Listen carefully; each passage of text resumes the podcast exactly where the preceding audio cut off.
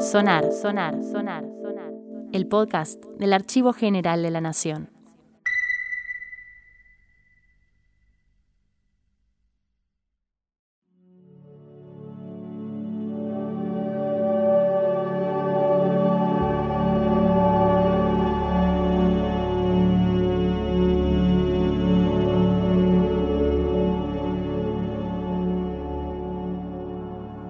Y bienvenidas a un nuevo episodio de Archivos Compartidos, una propuesta de sonar que busca conectar a distintas instituciones que conservan el patrimonio documental para difundir nuestra historia a toda la sociedad.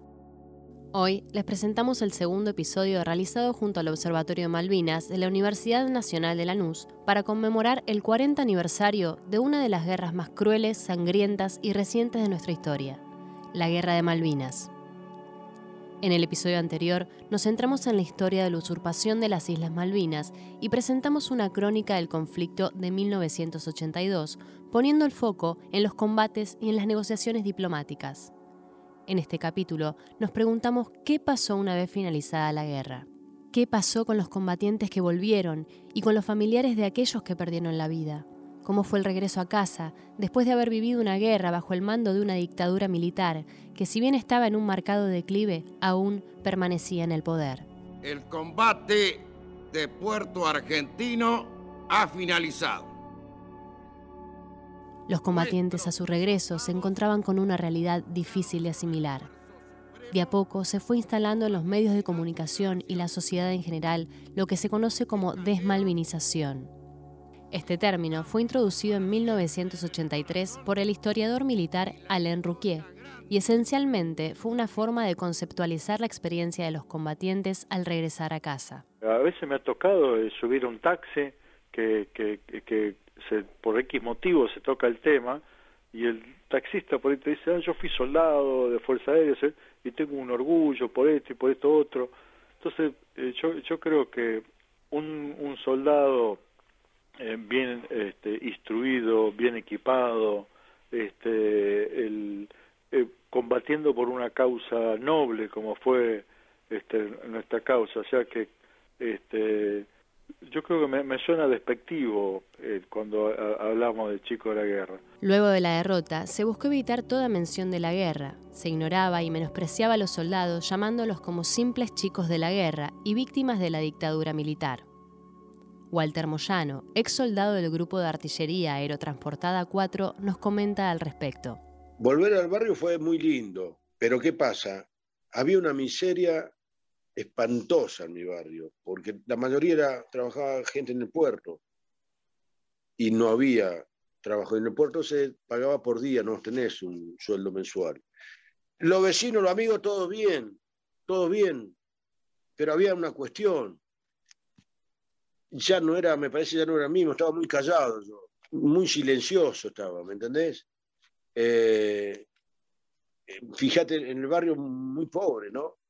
Había brasero en, las casas de los amigos, todo eso. Eh, en mi casa también. Y vos sabés que hay algo eh, que hacía que recuerdo, me quedaba sentado tomando mate así, o charlando algunas cosas y me preguntaban, te hablaba, y miraba continuamente el fuego. No, yo no sé, no estaba eh, ni ido, ni perdido, ni nada, solamente pensativo y no me sentí incómodo estar con los demás, no sé por qué me sentí incómodo. Daniel Espataro, marino mercante, excombatiente y autor del libro Protagonistas Mudos, relata cómo fue volver una vez terminada la guerra volvemos al continente, me imaginaba a la prensa esperándonos con las cámaras. No, nos esperaron dos, eh, dos micros en, el sector militar de, de Ceiza. Eh, nos escoltó la policía militar a un salón donde había cuatro mesas eh, con dos este, personas de civil en cada una. Nos sentaron en el piso en filas de a diez a decirnos todo lo que no podíamos decir. Este, y a preguntarnos qué estábamos haciendo en las islas, cómo era que llegábamos, quién nos había mandado, que es una sarta de tarabes.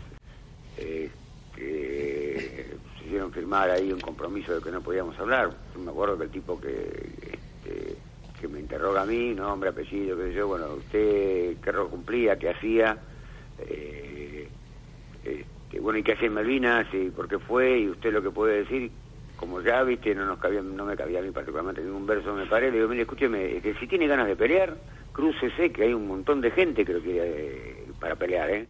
Bueno, ahí llegamos a Puerto Madryn. Puerto Madryn este, estaba todo muy organizado, como organizamos todos nosotros los argentinos. Eh, bajábamos de la escalera, estaba el capitán del barco que nos daba la mano uno por uno, éramos cuatro mil y pico. Este, bajamos de la escalera, todo un cordón policial de casi, qué sé yo, 100, 150 metros, y de golpe y porrazo se terminó el cordón. y hasta los camiones que nos llevaban había unos 50 metros. Y ahí se nos abalanzaba la gente a abrazarnos, agradecernos. Lo mismo que sigue pasando cuando vamos hoy a una provincia. El abrazo, el agradecimiento, el reconocimiento. Eh, bueno, a mí me quedó, después cuando llegué a mi casa, me, quedó un diario con una foto sentado justo lo último en el, en el camión, ¿no? Ahí en Puerto Madre. Y de ahí nos llevaron unos galpones donde había eh, mate cocido, té y pan. Y ahí me di cuenta que hacía tres meses que no comía pan. Y me faltaban cigarrillos, pues nos habían sacado los cigarrillos en el buque y nos faltaban cigarrillos. Y le digo a un nenito, le digo, ¿me haces un favor? ¿No me vas a comprar cigarrillos? Sí, sí, ¿qué cigarrillo? No me acuerdo qué marca le dije en ese momento. Y le quise dar la plata y, me dice, no, no, no, no, no, no, no, y se va corriendo, ¿no? Y después me olvidé, seguí tomando el té y me olvidé y como a los 15, 20 minutos aparece el nene con 3, 4 atados de cigarrillos. Este, y le quiero dar la plata y me dijo, no, no, no, mi papá me dijo que no. Este, dificultades para conseguir trabajo, imposibilidad para, para mantener un trabajo más de uno o dos años porque eh, los combatientes generalmente nos eh, revelamos ante las injusticias, o sea, cuando me tocó ser jefe tiraba para los empleados y cuando me tocó ser empleado nunca soporté injusticias o malos tratos. Tal es así que mi diagnóstico de tres post-combate este, se le prohíba trabajar en relación de dependencia por su salud mental y la seguridad física de quienes lo rodean. Seguimos haciendo patria, ya hemos combatido con la espada, ahora nos queda la pluma y la palabra. Las mujeres que participaron en el conflicto bélico fueron aún menos reconocidas en la época. En 1980, la Fuerza Aérea Argentina fue la primera que incorporó militares y enfermeras mujeres en las filas de las Fuerzas Armadas. Una vez iniciada la Guerra de Malvinas, un grupo de 14 enfermeras de esta fuerza partieron rumbo a Comodoro Rivadavia, donde se instaló el hospital para atender a los heridos. Si bien la Fuerza Aérea mandó al Congreso Nacional el listado de todo el personal que desplegó durante el conflicto del Atlántico Sur y se las reconoció como veteranas de guerra, muchas mujeres que participaron aún hoy luchan contra el olvido y buscan visibilizar su participación en la guerra. En palabras de Alicia Reynoso, enfermera instrumentadora de la Fuerza Aérea Argentina, se puede entrever esta realidad. No, no, no, no se contó nunca hasta el año 2013 que ahí yo en el 2010 empiezo a levantar la bandera por la visibilidad de las mujeres en ese tiempo y en el 2013 recién, fíjate vos, el año 82 fue la guerra, en el 2013 recién nos convocan a desfilar, a asistir a los desfiles, a, los actos alusivos a, a la fuerza y a, y a Malvinas. Eh, bueno, y, de ahí no paramos más porque siempre hacíamos la presencia que nos correspondía. Cuando podíamos íbamos todas, cuando no podíamos íbamos las que podían. Nosotros somos personas grandes, ya estamos cerca de los 60, 63, 64, porque cuando fuimos teníamos entre 22 y 24 años. Y bueno, y y estábamos y estamos presentes. Patricia Maidana entró en 1980 a la Fuerza Aérea Argentina como personal civil al Centro de Control Aéreo. En ese momento ingresó como radarista, pero su función cambió radicalmente una vez iniciada la guerra. De ser civil me militarizaron y nos enteramos de que se iban a recuperar las Islas Malvinas en un operativo realmente eh, gigantesco. Entonces, eh, al ser bilingüe, estando en el Teatro de Operaciones Sur, en el radar, pasé a ser no solo la escucha, sino la traductora y la controladora de tránsito aéreo haciendo los planes de vuelo desde algunos puntos del continente hacia las Islas Malvinas y las áreas secundantes. Ese día no me lo voy a olvidar jamás, porque llegué como cualquier otro día y encontré a mis colegas militares vestidos de fajina y antes la gente, en la década del 82, no te saludaban abrazándote. Eran amables, pero no tanto. Y de repente me abrazaban y me dejaban un papelito. Uno, otro. Y obviamente automáticamente los agarraba. Y alcanzaban a murmurar avisa. Cuando después estoy en un lugar seguro, busco un teléfono seguro, veo y eran papelitos donde decía un número telefónico y la cosa era avisar que estoy bien. La desmalvinización comenzó inmediatamente después del fin del conflicto bélico y con ella la lucha para que los y las combatientes no queden en el olvido. Pensaron que la guerra o la invasión iba a durar tres días, que íbamos a perder y bueno, borrón y cuenta nueva. Pero todo el personal que fue a combatir dio todo y superó las expectativas de, de los mismos comandos superiores y la guerra se prolongó mucho más de lo que ellos esperaban. Y cuando volvieron, los escondieron como si fuera debajo de la alfombra. Los metían dentro de unos galpones para engordarlos.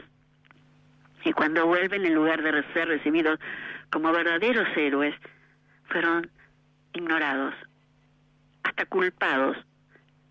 Y eso es algo que no, no se entendió nunca se construyó y difundió un relato sustancialmente malintencionado detrás de la figura de los chicos de la guerra, una imagen mediáticamente construida que pretendía resaltar la inexperiencia y escasa preparación de los jóvenes soldados. Si hay algo que hoy en día se reconoce de los pilotos argentinos en la guerra del Atlántico Sur es que actuaron de manera inteligente y práctica, sorprendiendo con su accionar a las tropas enemigas. Incluso, muchas de las estrategias usadas por los pilotos argentinos siguen siendo estudiadas por las fuerzas aéreas de todo el mundo. Mostraron inteligencia, osadía y valor. En muchos casos, efectuaron acciones temerarias, como volar al ras del agua para evitar su detección por los radares enemigos, cumpliendo misiones casi imposibles, volando al punto de quedarse sin combustible como nunca habíamos estado en guerra antes, teníamos aeronaves que eh, mercado común europeo, la Commonwealth y demás, lo tomaban como amigo. O sea, no lo detectaban como enemigo.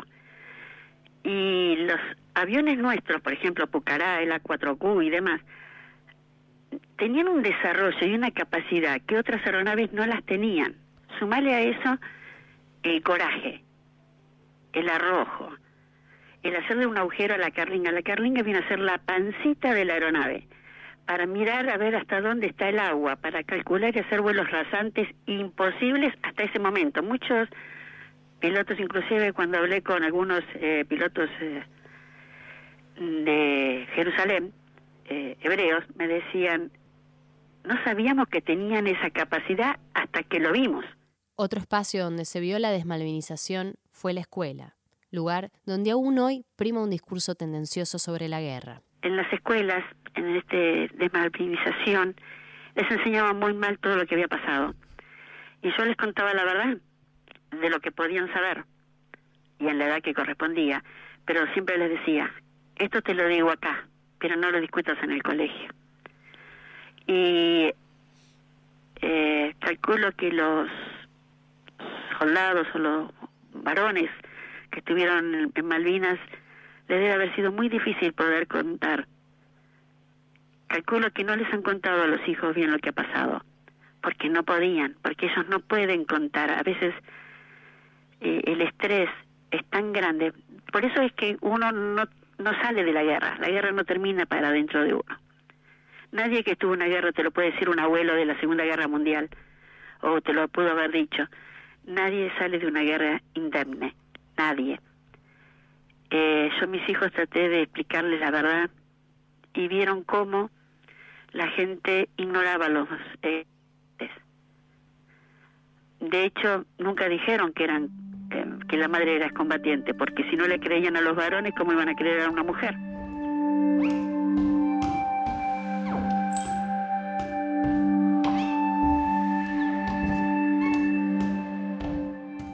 nosotros somos familia. Entre todos los veteranos, los hijos, vos no sabés lo que. Esta es una, aparte, una de las unidades que fue la primera que se encontró. Nosotros ya no encontramos algunos, porque ya algunos eh, se empezó a, a, caminar por el tema de caminar, digo. Eh, caminar es una forma de decir en cuanto a, pedir, a hacer reclamos. Muchos quedamos mal, en, no, perdimos el trabajo, un montón de cuestiones, ¿no? Eh, entonces empezaron mucho a militar para pedir para todos los veteranos. Y ahí nos juntamos, pero juntarnos en el grupo de artillería fue el año 85, 86 que no empezamos a juntar, una de las primeras unidades, eh, y una que demuestra una hermandad eh, con todas las letras, ¿viste? En el conflicto del Atlántico Sur, 649 soldados fallecieron. En cuanto a los veteranos que se quitaron la vida luego del conflicto, las estimaciones oficiales indican que fueron 52, pero los excombatientes advierten que fueron muchos más. Estos suicidios se explicarían por las múltiples secuelas que dejó el conflicto armado. Lo primero que hago es intentar salir a, trabajar y a rehacer mi vida con 20 años, dándome cuenta hoy que quienes nos, tiraron a la calle de esa manera sabían que teníamos 20 años y que íbamos a salir a, pelear la vida, ¿no? Que no nos íbamos a quedar en el lamento, sino que íbamos a salir a lucharla. Como homenaje a los combatientes de Malvinas, a los que volvieron y a los que no, es fundamental visibilizar la otra historia de la guerra, contada por sus protagonistas, los héroes que dieron su vida por un justo reclamo nacional. Y después Malvinas es, lo que nos falta para completarnos, como argentinos, como país, como sociedad, como futuro.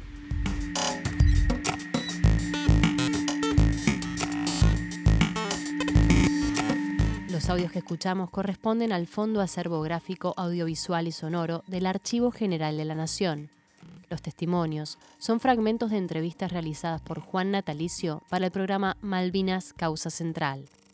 Las entrevistas puedes encontrarlas completas en su canal de Spotify o en YouTube.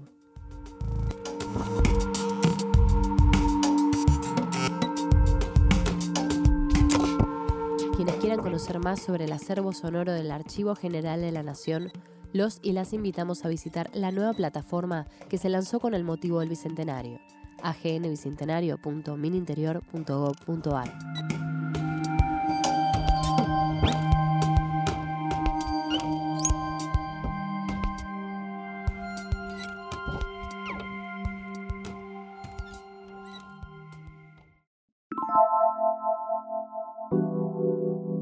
Sonar, sonar, sonar, sonar. El podcast del Archivo General de la Nación.